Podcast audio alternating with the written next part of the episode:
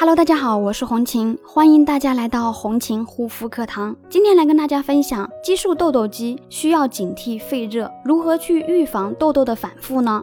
激素性皮炎类的痘痘肌肤在修复过程中，需要更加注意肺热、肺火旺盛，面部颧骨位置容易出现大颗粒的囊肿类以及其他类型的痘痘，同时呢会伴随着发红。